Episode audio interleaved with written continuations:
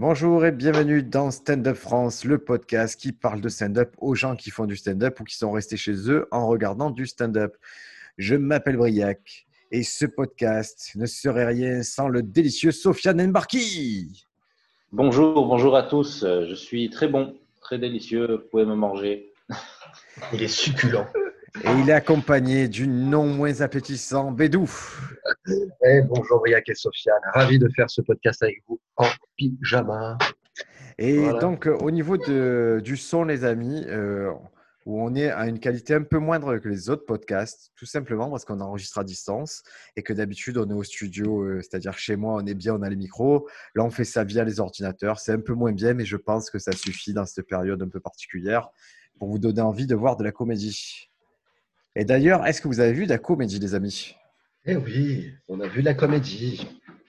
Ah, moi j'ai vu le spectacle de Tom Segura hier soir, du coup. Vous l'avez vu aussi? Je l'ai Ouais. vu ce matin, et il me, rend- il me reste 5 minutes à voir. Ok, je vous laisse commencer du coup. Ball Hog de Tom Segura qui fait suite à son précédent spectacle qu'on aimait beaucoup qui s'appelle euh, Mostly Stories. Mhm. On, on va pas se cacher, moi je trouve déjà moins bien que le précédent spectacle. Ok, Tout à fait d'accord avec euh, toi. très bien. Parce que du coup, euh, moi j'avais pas vu le précédent spectacle, donc j'ai commencé par Bull Hog, qui m'a beaucoup déçu. Donc je me suis dit, écoute, je veux pas euh, juger aussi rapidement. Donc j'ai regardé Mostly euh, Stories, qui m'a vachement plus plu du coup. Mostly Donc, Stories, je pensais que en fait, je pensais pas que c'était un concept, mais au final c'est prêt, c'est un concept, c'est-à-dire qu'Aichi, je vais raconter euh, en particulier des histoires. C'est vrai que la contrainte c'était que de faire du narratif. Et moi je Mhm. pensais que c'était le style global de Tom Segura qui faisait que du narratif. Ouais, c'est ce que je pensais Ouais. aussi. Alors que là, dans Ball Hogs, il ne fait pas du narratif, c'est-à-dire on a vraiment euh, une bonne demi-heure facilement de stand-up plus théorique, plus observationnel, et euh, où il est efficace. Il est, il est loin d'être mauvais là-dedans, mais c'est pas ce qui m'éclate chez lui. C'est pas la spécificité qui fait que je me dis, ok, je vais regarder Tom Segura pour ses superbes observations de la vie de Ouais, il jours. a décidé de devenir avec un créneau complètement différent parce que de- dans son ancien spectacle, on voit un Tom Segura euh, limite mignon, tu vois, dans ce qu'il dit, dans ce qu'il Ouais. raconte. Et là, euh, il arrive avec des sujets hardcore. Et euh, moi, j'ai eu vraiment une. euh, je trouvais ça super bizarre en connaissant Tom Segura. J'ai regardé avec mon coloc, je disais, mais qu'est-ce qu'il fait? Je comprends pas. Il me disait, bah, qu'est-ce qu'il y a? Il fait des blagues. Et euh, j'ai vraiment, jusqu'à la fin, j'ai pas compris ce qu'il faisait. Mm. Et là, ça fait trois jours que j'essaie de réfléchir à où est-ce qu'il voulait en venir dans spectacle. Bah, c'est déjà, c'est pas normal. Mais ouais, je, je- je rejoins. Moi, je connaissais pas, du coup, j'avais jamais vu Tom Segura. Je connaissais de nom, je sais que c'était une, que c'est une légende et que beaucoup de gens le respectent. Mais euh, c'est pour ça que pour pas avoir un, un avis définitif, j'ai regardé l'autre spectacle avant. Mais je trouve que c'est. Et puis, quand t'as un artiste qui, au bout de 40 minutes, te dit je fais pas du slut shaming alors qu'il fait que ça depuis le début, mais il ne fait que ça. Ah, je suis Ah, pas. Ça, ça. ça, je, je commence sur discuter 10 ça. minutes. Il commence sur 10 minutes de wife shaming, qui est un nouveau truc chez les artistes américains, qui est pareil chez Bert. Ils commencent tous en tapant sur leur femme, quoi, pendant 10 minutes. C'est souvent le même, le même principe. Et, enfin, ce qui est gênant, c'est que ça parle rarement de lui. C'est comme Farid dans Hexagone, où il se fout de la gueule beaucoup des autres personnes, mais il se fout jamais de la gueule de sa propre personne. Quoi. Alors, on en parlera je- d'Hexagone un peu plus tard. Ouais, ouais. Mais c'est- moi, je, vraiment, sur le côté euh, slut shaming et tout, je je m'y retrouve pas du tout. hein. Par contre, ça, c'est. euh, Parce que j'ai, comme tu me l'avais dit avant, je me suis dit, je vais, par ce prisme-là, je vais pouvoir noter les trucs et j'ai pas eu. Un moment, il, il annonce une situation qui est. En particulier, un moment, il parle d'une nana dont le rêve, c'était euh, ben, de sucer tout le, de sucer un membre du Wu-Tang Clan. C'est 9 bits. Si c'est neuf- Non, non, c'était Ouais, un mec. mais- À la base, c'est un mec qu'elle doit sucer. Et elle se retrouve euh, dans le bus de tournée du Wu-Tang Clan à se faire les neufs. Et c'est par ce prisme-là qui, voilà, qui va analyser les trucs. Mais le prisme pas principal, c'est de comparer avec son rêve de faire du stand-up. Moi, j'ai trouvé ça hyper condescendant d'ailleurs. De pas comparer son rêve de faire du stand-up, où il en parle à sa mère, du coup, d'une meuf qui veut sucer les bites. Quoi. Je- C'est pour ça que je trouve que c'est du slut shaming. Mais ça, moi, après, ça m'a- voilà. ça m'a touché le côté. euh, parce que je me retrouve un peu dans sa mère. Parce que lui, son histoire, c'est que sa mère, Mm. c'est une briseuse de rêve. Et que Ouais. quoi que tu lui dises, elle va te ramener euh, à la réalité, mais une réalité froide et, et un peu sinistre. Et ouais, je, ma mère, elle est comme ça. Et donc, c'est pour ça que je me dis, moi, ça m'a touché et j'ai pas- j'ai déconnecté les deux histoires, en fait. L'histoire où sa mère lui dit, euh, plutôt que faire un stand-up, devient facteur. Et l'histoire d'un nana dont le rêve est un peu absurde, qui, qui, je trouvais que c'était deux histoires déconnectées qui, bon, qui se répondent parce qu'il y a une logique, mais qui ne sont, pas- qui sont pas liées. Quoi. Bah, non, mais là-dessus, je suis d'accord. Après, le, mon avis, il est que quand on arrive à ce moment-là du spectacle, moi, j'ai trop été touché. Enfin, je trouve que ce personnage est très frustré, quoi. Il a beaucoup de frustration, c'est beaucoup de frustration. Je trouve que c'est un mec qui a une cinquantaine d'années et qui n'arrive plus à vivre avec le temps de son époque. Tu vois, c'est un peu ça qui me gêne pendant la enfin, tout le début du spectacle. Et du coup, quand on arrive à cette histoire, bon, bah, moi, je suis euh, déconnecté déjà de base, quoi. Après, Parce que c'est vrai que ça arrive dans le deuxième tiers du spectacle, à peu près vers 35 minutes. Ça. Parce qu'au début, il fait beaucoup de trash pour faire du trash facile. Il se rattrape énormément avec les personnages, avec euh, le jeu des personnages et les mises en situation. Mais sinon, des fois, c'est du trash pour du trash où vraiment, c'est un peu comme je me dis, bah, qu'est-ce qu'il fait quoi? Enfin, Même les vannes, pour moi, sont pas ouf. Quoi. Ça me, ah, j'ai rigolé. Ça me touchait pas plus. Ça, je suis pas d'accord. Je trouve que les vannes, elles sont géniales mais j'ai pas enfin j'ai justement là c'est j'ai pas compris la globalité du spectacle de où est-ce qu'il va quoi alors juste pour info il a il a 40 ans il a pas 50 ans ah, ok 40. Il, a, il, a, vraiment 40 ans il fait plus vieux parce qu'il est, fat il a une grosse barbe mais euh, ouais, il a 40 ans le mec après, des trucs que je... après je te rejoins sur le fait que ça fait vieux mec un peu hmm. euh, ouais ça, ça fait un peu vieux râleur ouais ça fait vieux râleur mais et surtout, si tu connais son président spectacle, c'est vrai que, comme tu dis, Sofiane, il avait l'air hein, tellement plus open euh, au président spectacle, tellement plus sain, que là, là, on voit juste qu'il a, il a braqué et il est allé sur un truc. On dirait qu'il a rejoint son pote un peu euh, Bert Rechner. Ouais, ouais, il, est vénère, quoi. Il est, je sais pas ce qui se passe. Ah, il est énervé là. Il est énervé de quelque chose. Mais tu vois, même la façon qu'il a, euh, même la posture, il avait un peu un truc à la Dave Chappelle en mettant ce pied là à chaque fois sur cette enceinte. Et euh, d'ailleurs, il fait la même chose que Dave Chappelle, il fait beaucoup de justifications. Alors, je comprends, c'est des artistes qui ont énormément de, bouteilles et d'expérience et de passifs, donc ils sont obligés à un moment dans leur spectacle de devoir parler de polémiques qu'ils ont eues suite à un sketch qu'ils ont fait précédemment, tu vois. Mais ça devient, ça devient régulier, ça. Il y a toute une partie de justification sur euh, la Louisiane. Bon, après, c'est excellent. Hein. C'est excellent. Ce passage euh, sur la Louisiane, là, ça m'a fait mourir de rire. Mais c'est méta, c'est-à-dire, c'est vrai que ça fait, mm. deux, ça fait plusieurs mecs qui sont obligés d'adresser les polémiques qu'il y a eu avant. Et nous, comme on est en France, je pense qu'on ne sait pas à quel point peut-être il a eu euh, un vent euh, sur lui, quelque chose qui est les projecteurs braqués sur lui. C'est vrai que nous, ça nous semble bizarre qu'il adresse cette, euh, cette affaire parce qu'on n'en a jamais entendu parler. Mais peut-être que lui, il est vraiment passé au journal télévisé national. Peut-être qu'il y a eu des choses qui font. C'est quoi un, Cajun? C'est un ah, habitant de la Louisiane. Ok, d'accord. Je n'ai pas compris toute cette partie. Bah, tu regardes X-Men ou pas du tout? Pas du tout. Ah, parce qu'il y, a un personnage qui s'appelle Gambit, c'est Rémi Lebeau, et il est cajun, c'est les habitants de la Louisiane qui, ont, qui, habitent dans le, qui dans le bayou, les Français. quoi. C'est pour ça que nous, on entend cajun et que lui, le prononce différemment de nous. Ok, ok. Après cette phase, je ne disais pas que ça, euh, c'était ni péjoratif. Hein. Voilà, je trouve, j'ai analysé structurellement le, le, spectacle, et il y a cette phase de, de justification. Moi, ce que j'ai adoré, c'est l'effet style qui fait un moment avec le G-word et le N-word c'est une toute petite phase de une à deux minutes et il call back dessus euh, plus tard. Ça, j'ai bien kiffé. Alors, dis tout, c'est vrai qu'aux États-Unis, il y a une vague de censure où on doit censurer soi-même. Il y a certains mots qu'on peut plus dire, on va juste dire le mot en N, le mot en J, le mot. Et c'est vrai qu'il joue de ça. Ah, il a quelques concepts pas mal. Hein. Il a des ouais, ouais, il a des concepts. C'est vrai qu'après, comme tu dis, euh, techniquement, euh, c'est, il est très fort. quoi.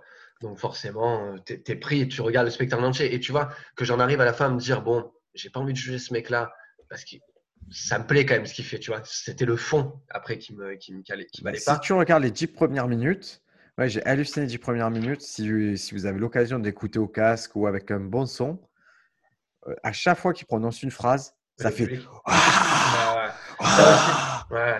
C'est fou le son. Et après, par contre, on voit que le spectacle, il s'enlise un peu parce que ça, cet effet-là, il mmh. redescend. Et, on voit que naturellement, sont vraiment matos efficaces les, les 10 premières minutes. Après, il fait 20 minutes un peu edgy, qui n'est pas ouf. Et après, quand il repart dans des histoires, comme euh, cette histoire qui est un peu dingue, c'est la nana qui est en train de se masturber dans un bar. Mhm. Moi, je trouve, moi, je le suis sur ces histoires-là. J'arrive à le suivre. Oui, oui. J'en étais sûr que j'ai pensé à toi sur, ce, sur cette. Mais elle n'est pas dure à l'histoire en plus. Je, t'avoue que même sur, le, sur, la, sur la résolution, il m'a rien appris. Quoi. Ouais, voilà, c'est parce que la résolution, ça participe encore plus au ressenti que j'ai depuis le départ d'avoir un, mec, voilà, un mec un peu frustré qui, du coup, euh, enfin, la résolution, elle est oui, ben voilà, ok, tu vois une femme qui fait ça, alors si moi je te l'avais fait, tu aurais porté plainte, nanana. Tu vois, bref. Il, y avait, il a rien apporté au débat. franchement, c'était. C'est ça en fait, c'est un peu ça. C'est qu'il n'y a pas de. Après, ça, c'est ce que je souhaite moi en règle générale, mais pas tous les spectateurs veulent ça dans le stand-up, mais c'est qu'il n'y avait pas vraiment de propos. Quand tu vois Mostly, euh, Stories, il amène quand même des, des, des, des réflexions sur la vie. Et là, il n'y a aucune réflexion, je trouve. C'est euh, du report d'histoires et d'anecdotes sur un fond de soul shaming. Et, et à la fin, il finit en étant un peu cynique et trash. Et après, bon, écoute, c'est la couleur de son spectacle. hein. Mais euh, en tout cas, ça, ça m'a pas. Et ce spectacle d'avant, moi, j'ai trouvé meilleur aussi. Il y avait Disgraceful. super bien. Ouais. Non, il y a Mossy Ah, Story, c'est celui-là, ok. 2016 et Disgraceful est très bien aussi. Full, c'est un de mes préférés, moi. Et du coup, vraiment, là, on voit que c'est pas, euh, à mon sens, mais ça arrive, c'est comme les albums, je suppose, en musique. On voit que c'est pas son Mm. grand spectacle. Par contre, on voit, par la salle, c'est une grande salle. Là, il est passé sur des, Ouais, sur ouais. des configurations de grosses stars. C'est aussi ça, je me suis demandé, peut-être c'est devenu une star un peu, du coup, euh, ça, c'est- il a dû, il a peut-être été un peu obligé de répondre à tout ça, à toutes ces polémiques autour de lui et créer ce nouveau personnage, tu vois. Sûrement. Le Ouais, personnage, ouais. moi, je comprends pas. Le personnage, ce changement Je de comprends braquet, pas. j'ai du Ouais, mal je aussi. comprends pas du tout. Je comprends pas du tout ça, mais on sait pas, on n'a pas les tenants et les aboutissants, j'ai l'impression. Moi, je- il y, a- il y avait une question que je voulais vous poser d'ailleurs par rapport à ça. C'est euh, à quel moment tu sais, on en arrive à avoir une telle légitimité auprès de notre public? C'est-à-dire que ce mec-là, il a une fanbase qui est incroyable. C'est-à-dire que moi, à un moment, je me posais la question, je me dis si là, ce sketch, il est fait par un artiste en, en voie de, de, de, de- de- enfin, de commencement, je pense que ça serait pas du tout reçu de la même manière, tu vois. Il y a des trucs d'ailleurs, il y a des phases où je pense que ça serait presque polémique. Ouais, Et, mais euh, là, mais, comme, mais comme là, c'est Tom Segura, tu vois, comme tu dis, Briac, au début, genre, c'est violent, hein, les rires, c'est fort, alors que bon, c'est vrai, c'est même, des fois, juste, il parle, quoi. C'est même pas une punch, quoi. Les gens rigolent.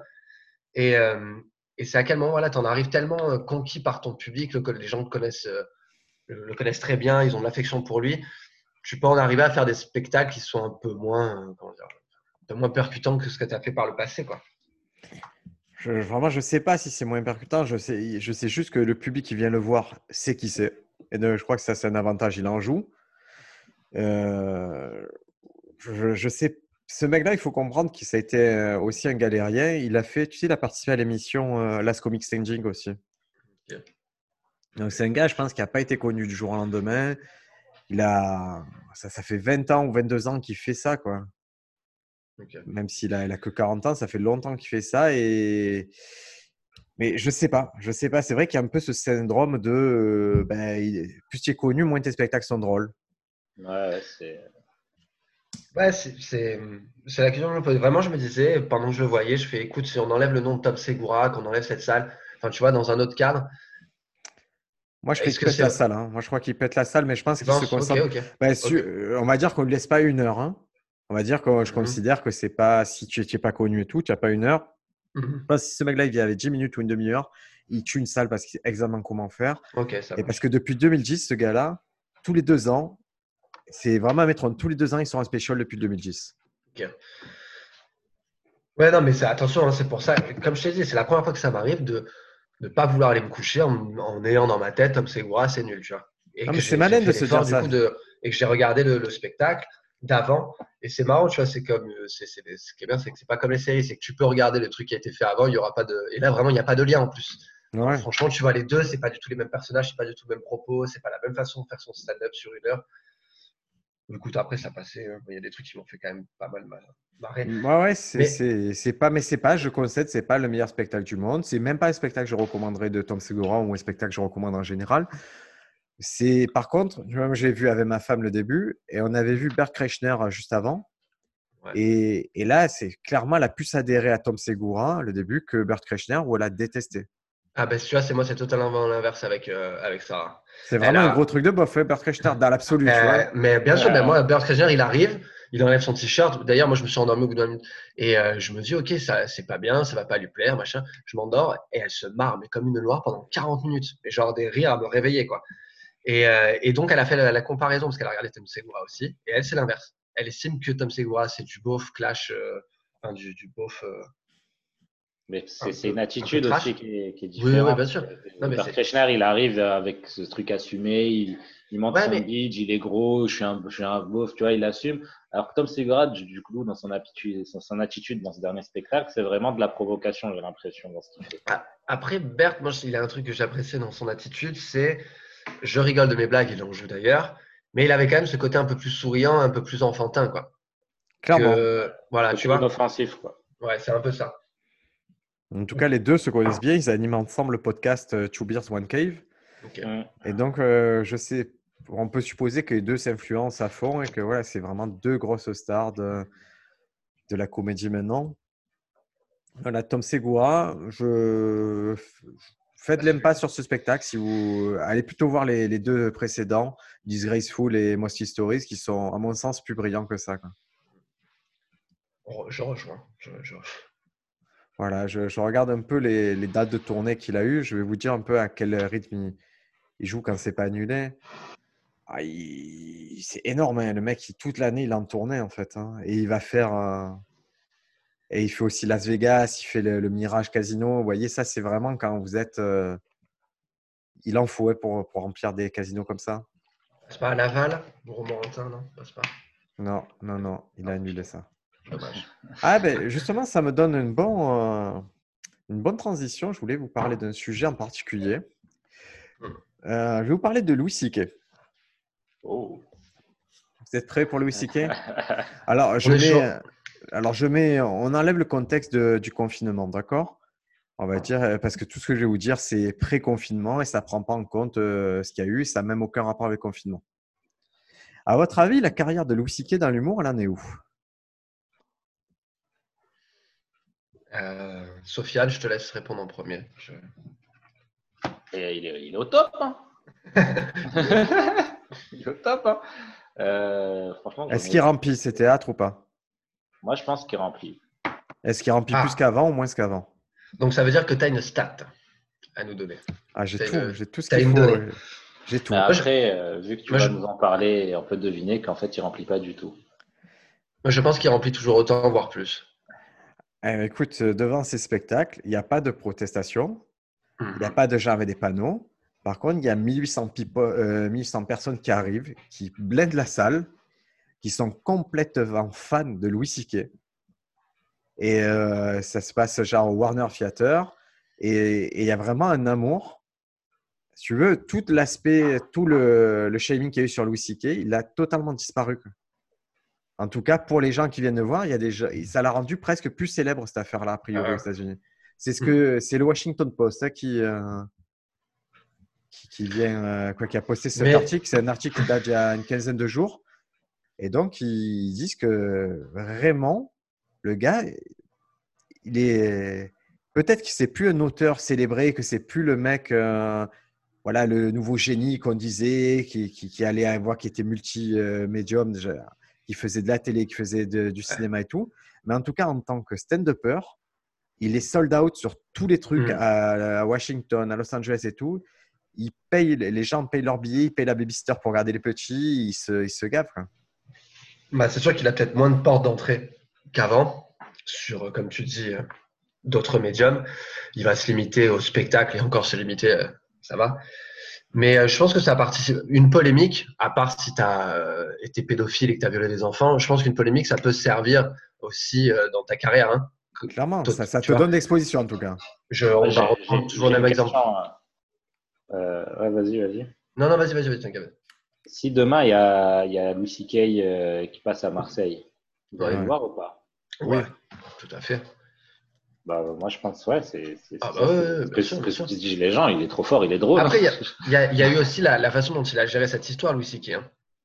Je veux dire, sur la polémique, il a été assez honnête dès le départ. Il a dit qu'en plus, il en parlait déjà sur scène. Enfin, je pense qu'il n'a pas fait le, le gars qui essayait de mettre ça sous, sous le tapis. Il, il a assumé euh, cette histoire. Ouais. Et que, en fait, en comparativement avec tout ce qui s'est passé aussi après, à, à partir du- de la création du hashtag MeToo, c'est horrible ce que je veux dire, mais c'était pas le pire non plus, quoi. C'était pas. euh, Non, non, mais on entend, mais on s'en fout des autres. C'est Louis mais- fait, Eh, même si moi on me dit Louis C.K., voilà, il était bourré, il a écrasé quelqu'un, mais il est en, il a été condamné à 5 ans de prison, mais quand il sort, il joue en bas de chez toi, ben, je vais le voir. Ouais. C'est- la jurisprudence Bertrand Cantin, ça va être. euh, Ouais, vous la connaissez- ouais, je vous la raconter cette histoire, Bertrand Quentin, quand même.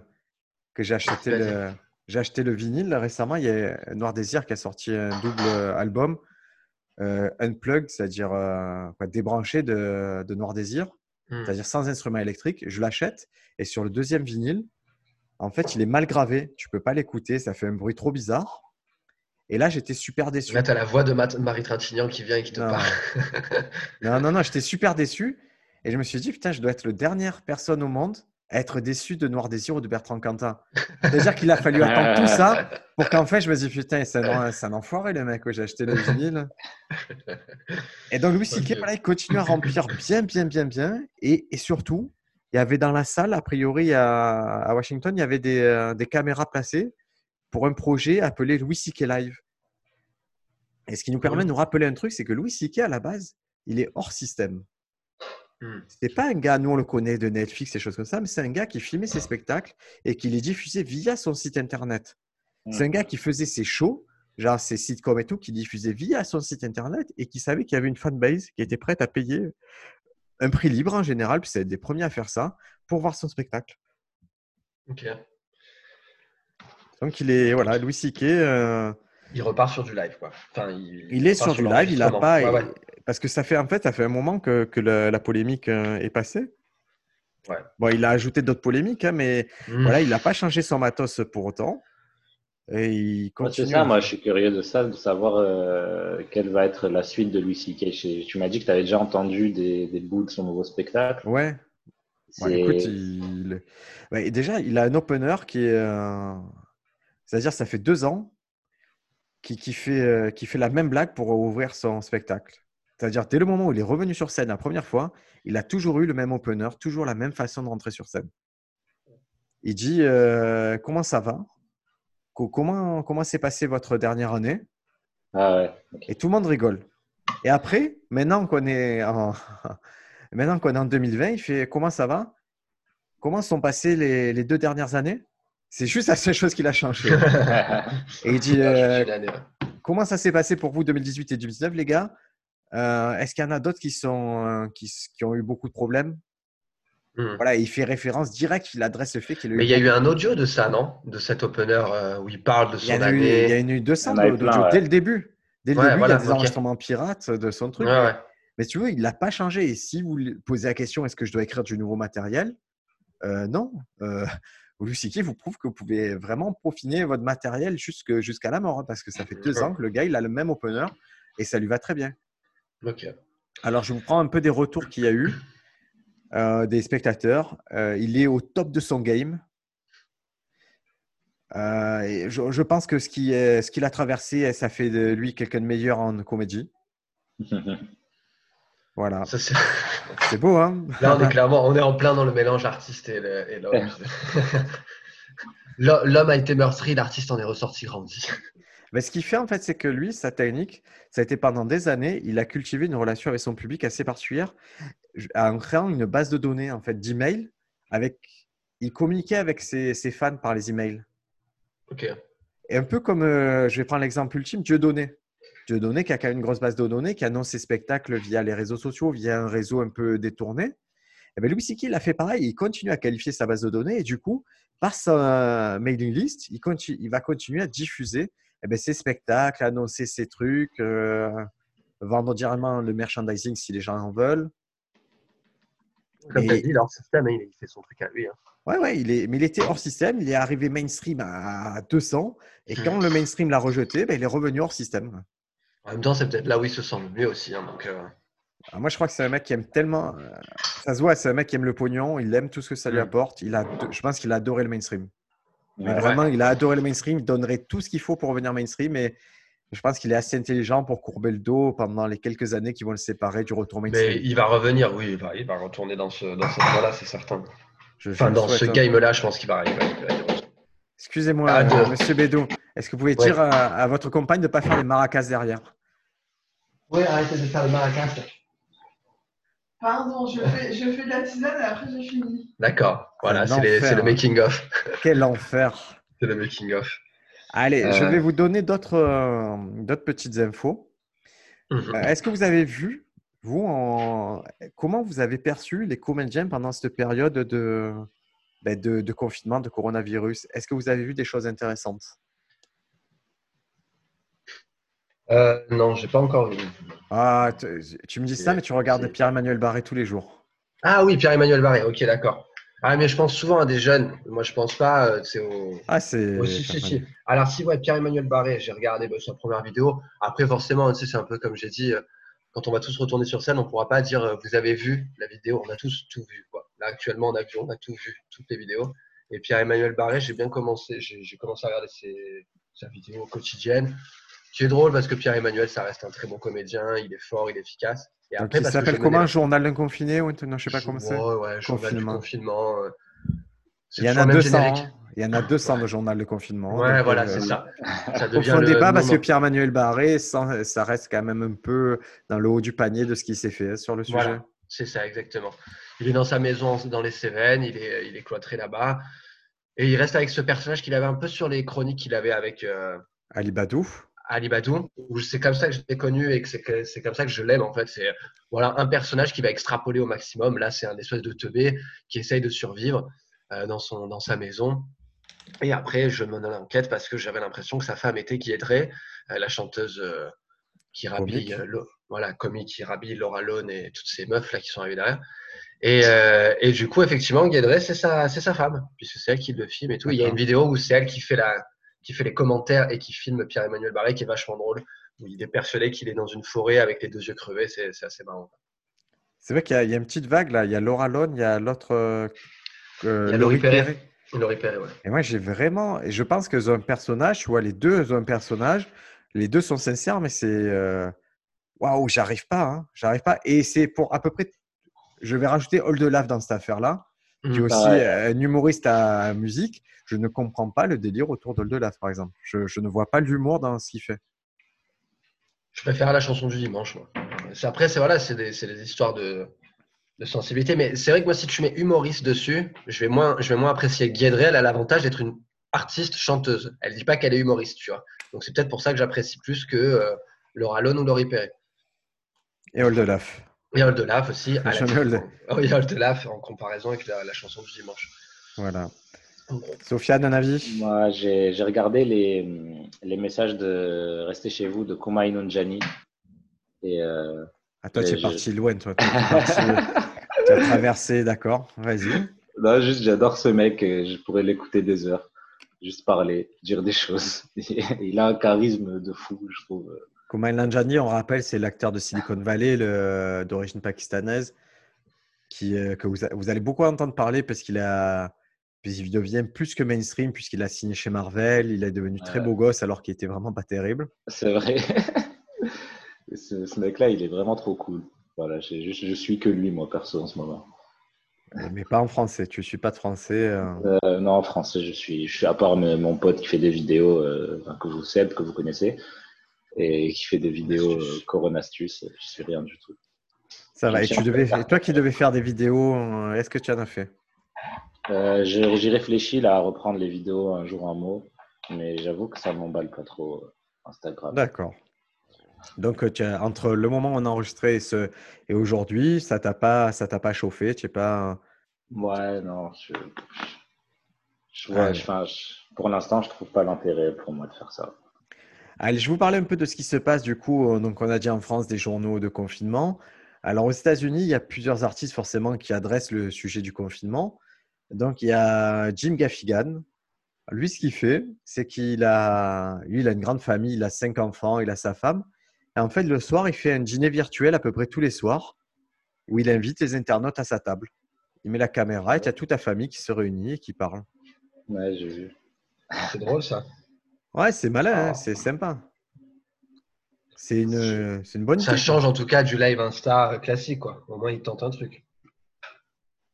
Après, il y a Sam Morrill et Taylor Tomlinson qui sont en couple. Et eux, ils ont lancé euh, une, une web série sur, euh, sur Instagram, sur leur, leur, quarantaine en couple. Ouais. Et voilà, c'est une autre façon aussi de faire de la comédie. Euh. Ce qu'on fait aussi en France, euh, Hakim et, et, et Fadila. Et Fadili, pardon. Hakim Gemili et Fadili Camara, ils ont fait ça aussi. J'ai vu ça. Ouais. Moi d'ailleurs, enfin, en repassant, Hakim sur scène, j'ai jamais vu. Après en vidéo, il me fait souvent rire. Et dès qu'il parle du confinement, là, depuis le début, c'est assez, c'est assez marrant, quoi. C'est assez drôle aussi. Il est très efficace, euh, je trouve, euh, Hakim en vidéo. Sur une minute, euh, ça, je trouve qu'ils ont trouvé, ils ont trouvé les deux leur créneau et leur, façon de faire. qui est vraiment, euh, même dans la vidéo là, du confinement, euh, enfin, Comedy Club confinement, là, ils disent, Mhm. voilà, on va faire un spectacle. Bon, vous aurez pas les meilleurs humoristes de Pa- de Paris, vous aurez nous et tout. Je trouve qu'ils sont contents de faire ce qu'ils font et, ils le- Ouais. et ça se voit derrière la caméra dans, dans, dans tout ce qu'ils dans tout ce qu'ils créent, quoi. Alors, moi, moi, je. Et il va falloir bien, bien interpréter ce que je veux dire. Pour moi, Hakim Jimmy, quand il parle, j'ai l'impression que c'est un débile qui parle. Ouais, ouais, Je ne comprends pas son vocabulaire, je ne comprends pas sa façon de parler, je ne comprends pas son accent, je ne comprends rien. J'ai l'impression d'avoir affaire à un débile. Et c'est un gars que j'ai déjà, il y a, il y a six ans, euh, au Paname, on se croisait, on, tu vois, ça nous arrivait de gratter à côté et tout. On avait conversation normale. Et là, sur scène, je ne comprends pas ce personnage, je ne comprends pas ce que c'est. Je ne comprends pas d'où il vient, je ne vois pas, je n'ai pas les tenants et les aboutissants de ce qu'il raconte. hein. Ben, moi, c'est- bizarre, c'est ce que j'apprécie chez lui, sa diction, la façon de se- sa façon de parler et le choix des mots qu'il va utiliser, c'est ce qui me fait marrer euh, parce que ça fait un peu ovni. Toi, tu vois ça comme. bon, après, je peux comprendre que ça fasse un peu attardé euh, teubé, tu vois. Moi, je Non, le mais vois ça juste fait comme un ovni, mec mais tu n'es pas obligé d'accepter l'ovni, tu vois. Tu peux te dire. Ah, bien sûr. Ah, pas, quoi. Moi, Ah ouais, bien sûr, bien sûr. ça me, j'avoue que j'ai j'ai du mal. Quoi. Alors, Mais, on a- euh, Je Ouais. comprends totalement euh, là, ce que, enfin, que, tu, que, tu, que tu te dises ça. Mais vraiment, c'est, enfin, ce que j'aime chez lui, c'est pas du tout quand il est sur scène. C'est dans ses vidéos où il est avec euh, Ouais. un Tunisien et il traîne beaucoup avec un autre euh, qui fait qui a, qui a bossé dans la série Validé avec qui s'appelle Brahim. En gros, ils font des stories ensemble et tout ça, et moi, ça me fait rire, tu vois, mais c'est un peu de l'humour. on peut en euh, parler de valider ou, ou pas du tout? J'ai pas vu, moi. J'ai pas vu non plus. Ah, Parce que moi, je vois que la promo de valider. Ouais, qui je vois une la- série euh, sur le, le rap, on peut dire, Mhm. avec Franck Gastambide au milieu, mais euh, Moi, ce qui m'a fait rire, c'est qu'ils ont fait l'émission Rap Jeu spécial Validé. ouais. et qu'ils connaissaient absolument rien en rap. Mais c'est un chien d'un jeu de qui il y avait Gastambide, c'est ouais, moi je, je ne comprends pas du tout la présence de ce gars-là qui est, euh, je dis pas surcoté du tout parce qu'il n'est pas coté, Oh, mais si. c'est quand il a fait euh, Taxi 5, c'est vraiment un film qui est déplorable. Ouais, mais je, je- Indépendamment de ce qui est Taxi en général, hein. mais Taxi 5 en tant que film, c'est déplorable, c'est une honte ce film. ouais, et, et mais- là, on le retrouve au milieu de ça, qui, qui avec, euh, où il veut faire street cred et, et il est ridicule dans toutes les interviews. hein. en plus, t'as Validé, l'impression- ça. Ouais, T'as l'impression qu'il met ses potes, euh, qu'il met ses potes dans, le- dans le casting. euh, Enfin, Ouais. c'était vraiment, on va utiliser l'argent qu'il a le plus pour s'amuser. Quand je regarde. Comme il, fait, comme il fait à chaque fois. Hein. Comme il fait à chaque fois. Il met toujours ses potes sur les castings. Et moi, c'est exactement pour ça, euh, ce pourquoi j'ai pas envie de regarder cette série validée.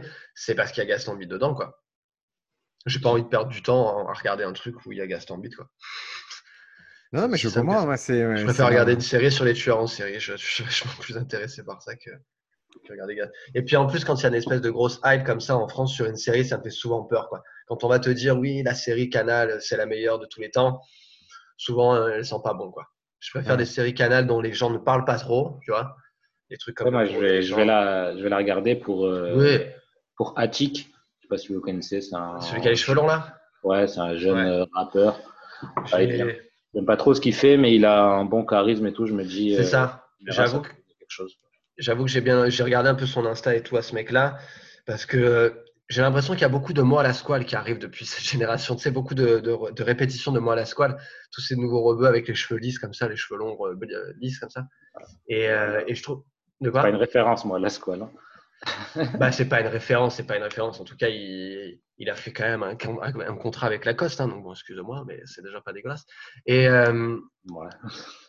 Ah, En tout cas, reste- moi, physiquement, on voit qui qu'il y a une génération qui se ressemble, mais Oui, c'est voilà. pas sur le truc. Moi, je j'ai pas envie de voir une série qui ressemble euh, au format Combini, tu sais, Combini où tous les deux jours ils te sortent un rappeur euh, qui a fait euh, 55 streams que personne connaît, euh, dont les propos sont inaudibles. On lui dit combien tu fumes de joints par jour?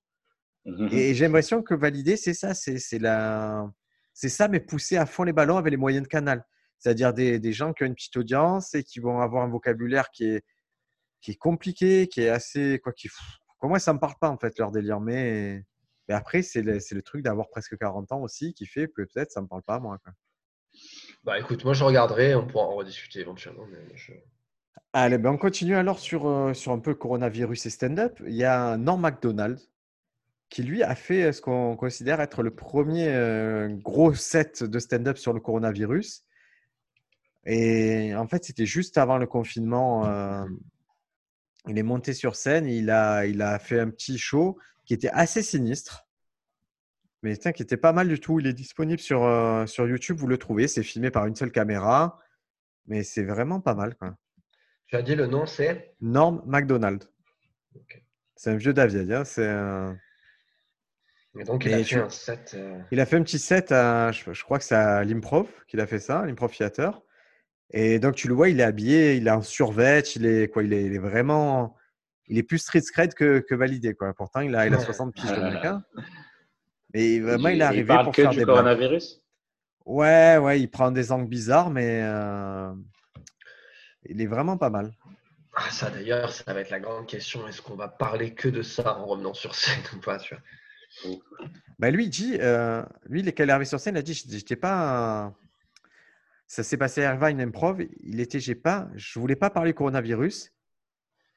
Mais quand je suis à- en fait sur mon chemin, je me suis dit, ok, j'ai envie de.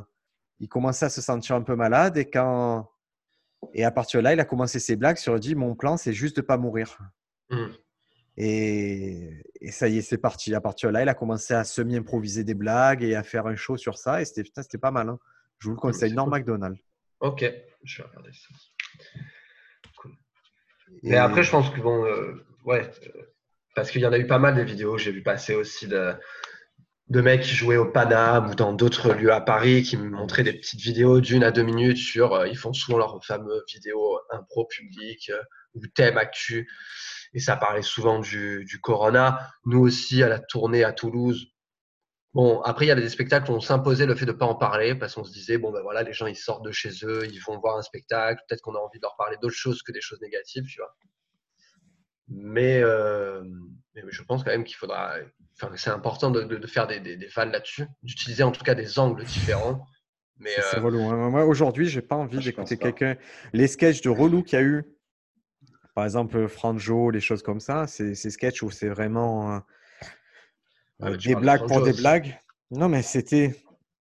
Ça avait. euh, Ça avait peu de. Quoi, je sais pas, moi, moi j'ai eu du mal et je pense qu'en tout cas, à la limite, ça, ça pouvait passer avant le confinement.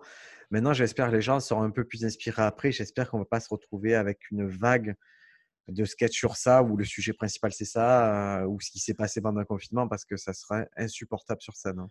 bah, de mon avis, je pense que sur une soirée, c'est plus par exemple au, au rôle du MC de le faire, admettons, quand il va en parler en intro, ce genre de choses, mais pas aux Pas artistes sûr, qui vont pas passer sur le plateau. moi.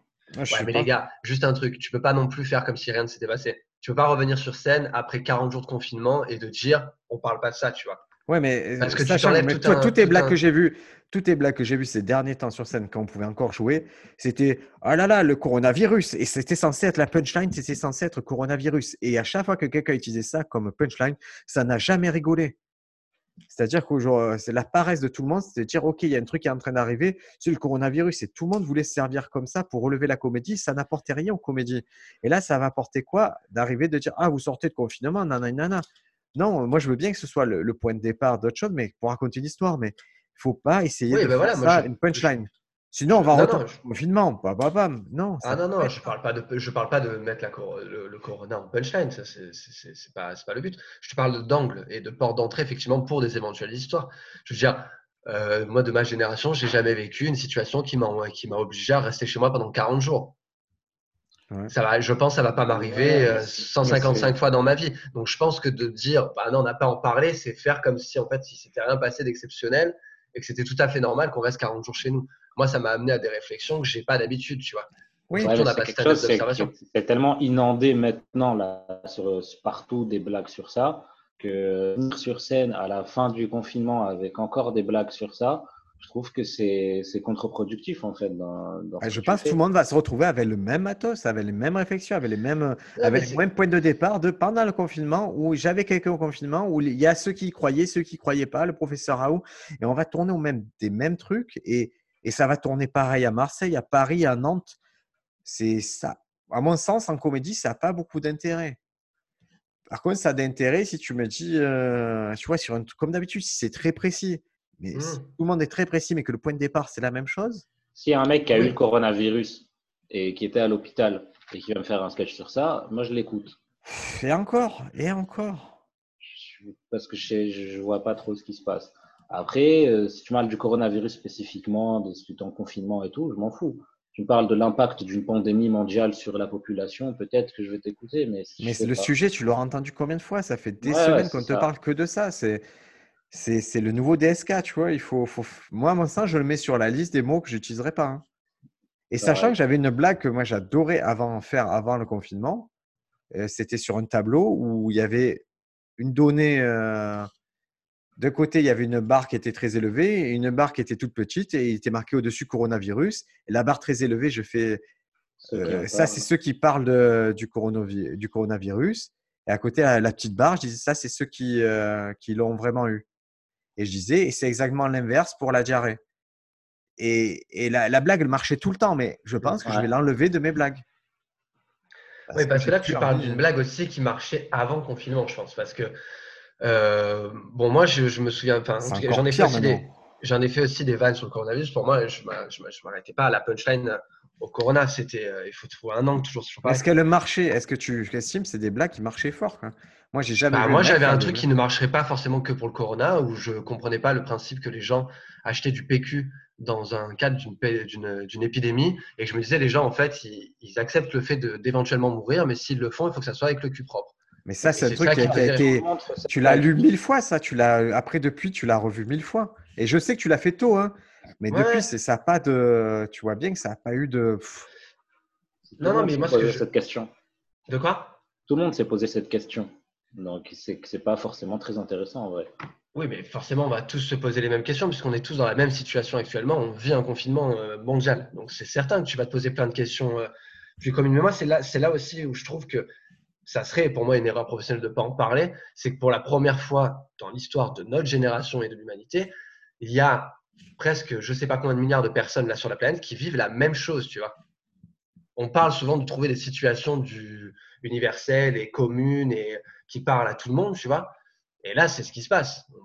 Qu'est-ce que tu vas dire de plus que les autres? C'est ça le non, mais problème. je te dis pas. Voilà, c'est ça. Non, mais qu'est-ce qu'on va dire de si- plus que les autres? Si tu me vois arriver sur scène et que tu commences à me- à m'entendre parler de problèmes de couple euh, quand tu es, quand tu es dans, le, dans le confinement, bon, ben ok, oui, je n'amènerai rien de plus euh, qu'un autre artiste ou quelqu'un que quelqu'un qui a, a fait un mème sur, euh, sur, sur Internet, tu vois. Mais je pense que ça serait aussi très bizarre d'avoir un spectacle où j'ai que des artistes qui viennent et qui ne parlent absolument pas de ça, quoi. Ah, moi, je trouve ça génial. Comme vraiment, j'aurais pas de soucis et moi, je ne vois pas. Moi, je suis là pour des blagues si je vais voir un spectacle et, et je suis pas là pour qu'il me parle d'un truc où, où j'ai- on est surenseigné. C'est-à-dire qu'aujourd'hui, la trois quarts de la population française sont devenus épidémiologistes. Euh, L'autre moitié, il y en a un quart qui, qui peut te prescrire de la chloroquine, qui connaît la molécule. C'est bon, tu vois, les- on a une surinformation, tout le monde a son avis. Mais, Ok, mais voilà, mais tu vois, par exemple, sans parler, peut-être que c'est pas du corona, donc j'aimerais euh, parler du confinement, mais je trouve que ça, ça extrapole encore plus, parce que d'habitude, on, a- on, on- on monte comme contradiction et comme euh, hypocrisie de la part des gens sur scène, et là, c'est poussé à son paroxysme avec le confinement. Tu vois, ce truc de, euh, on a le meilleur avis du monde. Euh, en deux jours, ce- effectivement, on a eu des épidémi- épidémiologistes de partout en France. Je trouve ça très, très, très, très drôle, quoi. Enfin, il y a des choses à raconter par rapport à ce, à ce confinement. Moi, je sais pas, j'ai vu des scènes quand je suis sorti pour faire les courses que je, je- je pense ne jamais voir à un autre moment dans ma vie, quoi. Comme quoi? Bah, comme les gens qui se, qui se. Par exemple, quand tu marches dans la rue, d'habitude, euh, ça fait chelou si tu t'écartes de quelqu'un. Là, c'est tout à fait normal, tu vois. Et c'est les regards qu'il y a entre nous, où on se met tous à un mètre de distance. Tu marches sur la. Enfin, tu vois, il y a plein de scènes que tu pourras pas vivre autrement que là. Je sais pas, moi je sais que je, je vais pas. En tout cas, je c'est pas parce qu'il y a un gros truc qui est arrivé que tu dois en parler en fait. Je me sens pas l'obligation de parler de ça. Et euh, forcément, il y a du matos qui est sorti de ça et des situations qui sont arrivées, mais je, je vais tout faire pour éviter la mise en contexte du, du coronavirus. Je, je pense que ça m'apportera rien à comédie, que ça va être commencer. C'est comme commencer une blague en ayant un truc négatif, tu vois. en- Ouais, tu, tu parles beaucoup de, de- Quand tu parles du coronavirus, tu en arrives toujours à parler de, de, la, peur, enfin, de la peur des gens. De, de- tu vois, tu peux toujours finir en les gens, c'est des animaux, euh, qu'est-ce qu'ils font, ils sont débiles ou quoi. Je trouve que c'est triste de faire ce genre de blague. pendant là, moi, je te parle pas de ça T'as depuis tout à peur. l'heure. Je te parle du fait qu'on a une situation qu'on ne vivra pas à un autre moment dans notre vie. C'est ça que je veux dire aussi. Mais tout le monde l'a vécu et je sais pas ce qu'on va. En fait, je sais pas si les gens, au sortir de ça, ils vont encore vouloir est-ce qu'ils vont accepter naturellement qu'on leur reparle de ça ou ils vont pas se dire Ouais. Pff, passons à autre chose? Et on va Ah, ça- hein. Ça, ça ok, je, je- mais ça, on pourra pas le savoir. hein. On n'est pas devant, on pourra jamais dire euh, ce que le public veut ou pas. Comme, moi, je peux euh, parier que, qu'on va dire Ah, que les jeunes humoristes, ils vont, ou même des humoristes de Paris qui ont quelques années, ils vont forcer sur le sujet parce qu'ils pensent que c'est le truc à faire.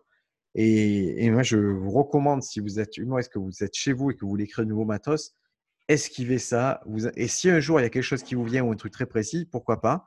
Et si c'est dans 10 ans, encore mieux parce que ça veut dire que le sujet sera intemporel, que vous avez capté quelque chose à une période spéciale et que vous avez tiré l'essence de cette période spéciale.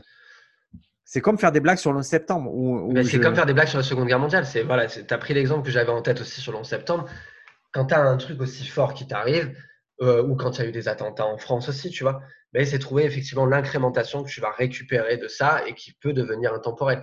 Je te dis, quand- encore une fois, je ne veux pas monter sur scène et raconter le comment j'ai mangé euh, 14 fois d'affilée des pâtes. C'est pas ça qui m'intéresse, tu vois. Ah, c'est comment La question qu'on se pose, c'est est-ce qu'après la Seconde Guerre mondiale, tu montes sur scène faire des blagues sur les nazis? Ben, Je pense que, je Je pense pense que je le ferai. moi, je pense que je le ferai aussi, tu vois. Je, Je le ferai pas, moi, perso. Ah, le truc, c'est que là, ça nous demande une déconstruction spatio-temporelle assez forte, mais Ça dépend de Euh, quel côté tu étais aussi. hein. ça dépend, ça dépend où t'étais. Ça dépend où t'étais. C'est sûr que si tu arrives avec une petite moustache et que tu vérifies si t'as pas des AVC toutes les deux secondes, ouais, c'est sûr que ça peut faire bizarre. Mais et, je sais pas. Euh, mais Non, bien. Moi, j'espère, j'espère que voilà, j'espère que qu'il n'y aura pas trop ce flot, surtout s'il y a les jeunes comédiens qui vont nous rendre fous. Et si j'entends le mot coronavirus dix fois par, euh, par Comedy Club, je sens que je vais mal le prendre. Je vais mal, mal le vivre. Moi, je sais que j'en ai parlé avec les élèves, je leur ai dit, ça peut être légitime du fait que vous ayez envie de parler de ce sujet, pas de souci. Et ce qu'on a fait euh, sur le dernier cours, c'est que pour essayer d'expliquer un peu le sujet, j'ai fait, on va le faire une fois, vous me trouvez cinq angles originaux par rapport à cette histoire, et après, on, je leur on essayait de voir qu'est-ce qu'on gardait ou qu'est-ce qu'on jetait, tout simplement. Et chaque élève avait au moins un angle qui était assez, euh, assez original, qui leur, connaît, qui leur correspondait bien à eux et qui pouvait éventuellement amener une ou deux blagues, mais pas plus. Tu vois, pas faire des sets de cinq minutes. Bien évidemment, là, le- il fallait bien mettre les, les warnings en disant ne nous écrivez pas des sketchs d'un quart d'heure ou dix minutes sur le coronavirus. Ça va être chiant. quoi. Mais en plus, l'angle, pour nous, c'est vrai qu'il va y avoir 20 angles de Oh là là, ça n'a rien changé pour nous. On sortait déjà pas, on jouait à l'ordinateur. Et moi, je me suis aperçu d'un truc, c'est que ce que j'ai écrit, le matos que j'ai écrit pendant cette période de confinement, si j'enlève le contexte du confinement, il est toujours cool en fait. Hmm. C'est-à-dire là, j'ai des blagues sur le fait que j'ai acheté une Switch à, à mon fils et que on a parce que ça me faisait la peine parce qu'il regardait des gens jouer à la Switch sur YouTube et je me suis dit putain mon fils c'est pas un crasseux, il va avoir sa propre Switch. Tu vois, j'ai eu ce côté, ça me fait de la peine et je me suis mis à jouer à Tetris et à devenir obsédé à nouveau par Tetris comme je l'étais il y a 30 ans. Et à me retrouver avec des gens, tu sais, c'est, euh, ils ont sorti un jeu, c'est Tetris 99, tu te bats contre 98 personnes à Tetris. Et la première fois que je, je me suis connecté, euh, j'ai fini deuxième du Battle Royale. Et dans ma tête, je me disais, je suis devenu fou dans ma tête. Je me disais, mais vous me prenez pour un con? Vous croyez que ça fait 5 minutes que j'ai le jeu Je ça, ça fait 38 ans que j'ai le jeu dans ma tête. 38 ans. Et, je me suis monté la tête et j'imaginais les autres se dire, ah lui, c'est un nouveau. Et c'est ce, tu vois, et ce schéma, ça marche en dehors du contexte. Le- ce que je dis à mon fils tous les matins, je lui raconte des bêtises tous les matins, ça marche en, dehors du contexte du coronavirus et j'ai même pas besoin de l'évoquer. C'est une situation Ah mais qui va être universelle, intemporelle. Mais je suis d'accord, c'est un peu comme Seinfeld quand il dit est-ce que si tu enlèves le gros mot, ça c'est toujours aussi drôle? Bah Là, c'est pareil. Est-ce que si tu enlèves le mot confinement, est-ce que ton histoire est toujours aussi, aussi marrante quoi?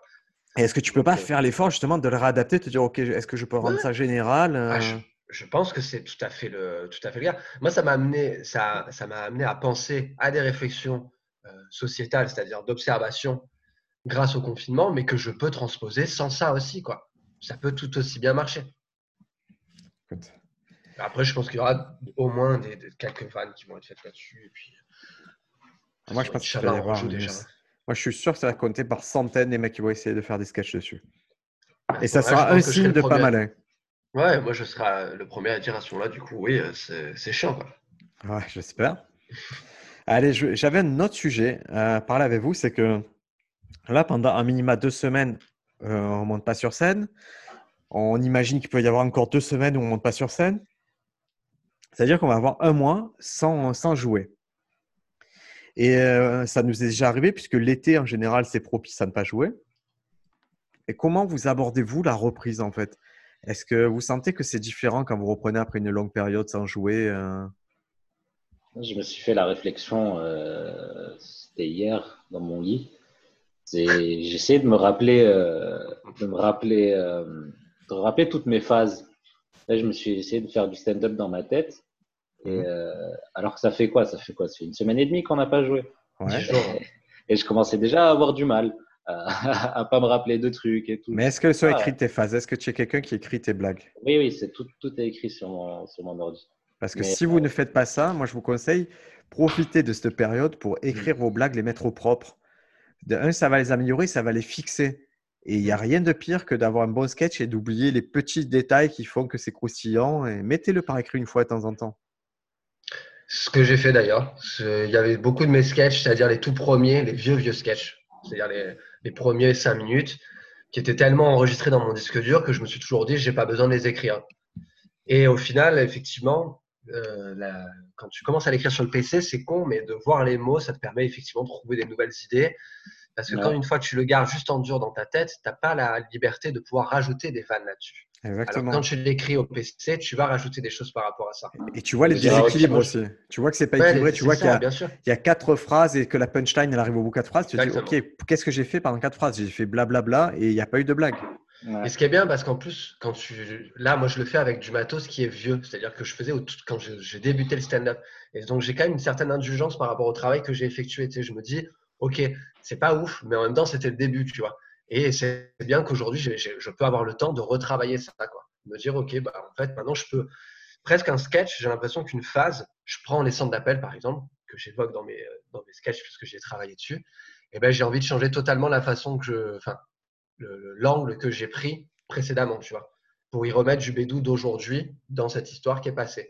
D'amélioration, d'une vraie amélioration. et, ne pas perdre du matériel. Moi, j'ai perdu, honnêtement, je suis de ceux qui perdent des centaines de blagues chaque année parce que je les note pas toutes et, j'en note beaucoup déjà. Mais c'est pour ça que c'est bien si vous, si vous prenez ce moment-là pour, euh, pour écrire. Et comme dit Sofiane, je pense que ça se perd vite tout simplement parce qu'on n'est plus en mode stand-up et en mode montée sur scène. Exactement. Il n'y a plus la pression de se dire Ok, il faut que je garde mon matériel actuel et écrire une nouvelle blague. Il faut... Ton cerveau, il part ailleurs, il part sur des idées qui sont assez sinistres euh, à l'heure actuelle pour la plupart des gens. qui est sanctiogène, hein, il faut le dire. Il y, a, une... En fait, quand tu, quand tu restes à faire du stand-up, à avoir des scènes, tu as toujours, euh, quoi que tu fasses, le stand-up dans un côté de la tête. Et, Exactement. Euh, et là, vu qu'il n'y a pas de scène, vu que tu dis putain, cette situation de merde, elle va rester cinq semaines, tu, tu, tu moi, perso, je pense plus à grand chose. Je, suis dans une phase où, où je me fais chier, je joue. Moi, je trouve ça hyper intéressant ce que tu dis, euh, le, le stand-up dans le coin de la tête. Moi, j'ai eu peur à un moment de me dire, OK, ça va partir, tu vois. Genre, je vais plus avoir le stand-up. Sauf que depuis cette année, je suis quand même assez obsédé par cette pratique. Mais à un moment, j'ai recommencé à jouer à Football Manager. Donc ça, c'est un jeu que je joue depuis que je suis adolescent. Et je peux vraiment me perdre hein, sur ce jeu. C'est-à-dire que là, on, Ils viennent de l'offrir maintenant Ouais, c'est pour ça. Ils viennent de l'offrir, du coup. Je me doutais que tu étais un voilà. clic pour ouais. jeu gratuit. Bien sûr. Et du coup, j'y vais. Et en 72 heures, j'ai joué l'équivalent de 40 heures, ce qui est énorme. D'accord? Je me suis soudé à, à Football Manager. Mais c'est con, mais tu vois, j'ai retrouvé des, un jeu qui me plaît depuis que je suis adolescent. Et en fait, pendant 40 heures, j'ai pensé qu'à Football Manager et tout. Et quand je suis sorti de là, automatiquement, naturellement, mon cerveau est retourné aussi vers le stand-up, donc à vouloir voir des, spectacles, à vouloir écrire. Et j'étais bien parce que j'étais pas perdu. Quoi. Pendant 40 heures, je me suis fait comme des vacances de, de Football Manager qui m'ont permis de mieux revenir sur le, sur le stand-up je pense que tu, tu l'as toujours quand même un coin dans ta tête. C'est pas parce que tu restes inerte et que tu joues pas que ça part non plus. Ah, mais ce que tu as dit, c'est que pendant 40 heures, tu as fait quelque chose qui te plaisait intrinsèquement, qui te plaisait profondément. Et quand tu as fini cette chose qui te plaisait profondément, tu es allé retourner penser à quelque chose qui te plaît profondément. Mmh. Ce qui et c'est le principe d'avoir des passions. En fait, une passion nourrit l'autre. Et ce qui est dangereux, c'est quand tu, c'est quand tu es vraiment, quand tu subis et que tu sais pas, moi, il n'y a pas un jour où je me lève où je ne sais pas ce que j'ai à faire. Je me lève, je sais exactement la journée, comment elle est composée et, et j'ai plein de choses à faire, je fais que bosser. Et du coup, le stand-up, j'ai encore cette capacité aujourd'hui à imaginer euh, vraiment des phases et je sais comment le public va réagir et je sais, j'ai mon j'ai encore, j'ai pas perdu mon timing en 10 jours là. C'est-à-dire quand j'ai écrit des trucs, peu importe, n'importe qui peut me dire, en particulier Sofiane, c'est pas drôle. Dans ma tête, je sais que c'est drôle parce que j'ai le timing, je sais, ah putain, les tenants, les aboutissants, c'est ça. J'ai pensé hier, je me suis dit, euh, je, je fais pas mal de tests de vannes aussi avec Sarah et euh, des fois elle, elle se marre pas, mais moi je suis persuadé aussi que c'est drôle. Et ce qui est marrant, c'est qu'on va avoir presque peut-être des fois des phases de 4 ou 6 semaines, un peu de d'hypocrisie où on se dit non mais je suis persuadé que cette vanne est drôle et on va, devenir- on va arriver devant le public et en fait on va se rendre compte que c'est pas drôle du tout et en fait non mais tu vois ce qui est marrant c'est Ouais, qu'on est peut-être resté un mois et demi avec cette idée de se dire cette vanne elle est super drôle et on peut pas la vraiment la tester quoi Ouais, mais c'est le principe même du stand-up. C'est-à-dire, si toi, tu Ouais, crois pas ta vanne, si la première personne qui te dit elle est pas drôle, tu t'arrêtes. Et on sait que c'est pas ouf nos blagues au début, mais c'est l'idée qu'on veut valider. C'est le, c'est la mécanique. On a besoin de ça. Qu'est-ce qui ressort chez vous? Alors, est-ce que toi, Sofiane, tu as un peu écrit? Alors moi, j'essaye de me, de me fixer parce qu'en fait, moi, il faut savoir que je suis un, un gros geek, mais un gros gros geek, c'est-à-dire que je peux passer 12 heures euh, par jour à jouer. Est-ce que tu es un geek ou est-ce que tu es un nerd? Est-ce que tu es un geek ou un nerd? C'est ça que là. tu- C'est quoi la différence pour toi? Est-ce que tu bricoles ton PC beaucoup je-. Ça m'est arrivé, ouais, de bricoler mon PC, Ah, ah, j'ai plus, tu plus les moyens. Est-ce que tu codes? Est-ce que tu as déjà codé ou pas du tout? J'ai déjà codé dans ma jeunesse.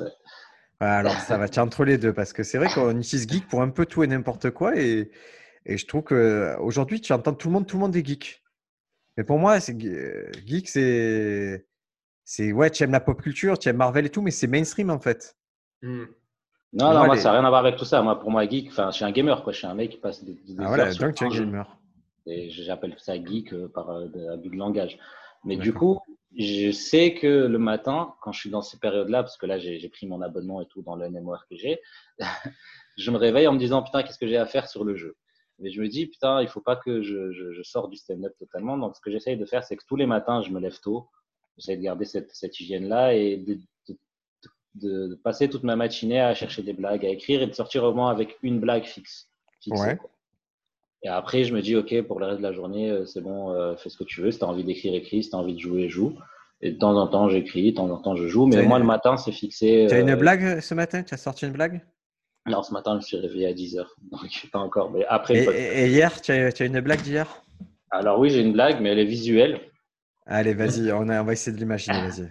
Elle fait pareil. En fait, euh, j'ai vu que je joue beaucoup. En ce moment, j'ai des problèmes de dos. Ouais. Et, euh, et mon coloc, il m'a, il m'a, il m'a donné, montré des, des exercices pour le dos. Et il y a un exercice qui consiste à, à tourner sa tête. Enfin, c'est c'est comme si tu es dans un bar, il y a quelqu'un derrière qui, qui, qui vient, qui t'appelle et qui fait euh, Sofiane. Et toi, tu tournes ta tête comme si tu voulais regarder à gauche en regardant à droite. Je sais pas si vous voyez ce que je veux dire. Oui, oui.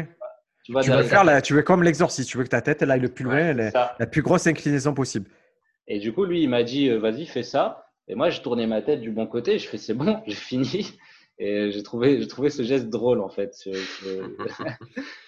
Voilà. C'est, pas si encore abouti et tout. Mais euh, je trouve que c'est, c'est, c'est, c'est marrant de, de se dire, le- pour que son dos s'améliore, pour faire un geste que tu feras jamais dans ta vie. Et À part des créneaux, à part si tu fais que des créneaux toute ta vie. ouais, voilà, peut-être que ouais, c'est faire des Bah, créneaux pour avoir un bon dos, un dos en bonne ça- santé. Ça peut être marrant en ternaire de trouver trois situations où tu pourrais utiliser euh, ce mouvement euh, de, de pivotage de tête euh, avec Et- un twist à la fin. De, en fait, à la maison, il y a, enfin, mon collègue, il a plein de problèmes de dos. Du coup, il y a plein d'objets pour le dos. Et du coup, dans sa chambre, j'ai l'impression que c'est vraiment une chambre de torture.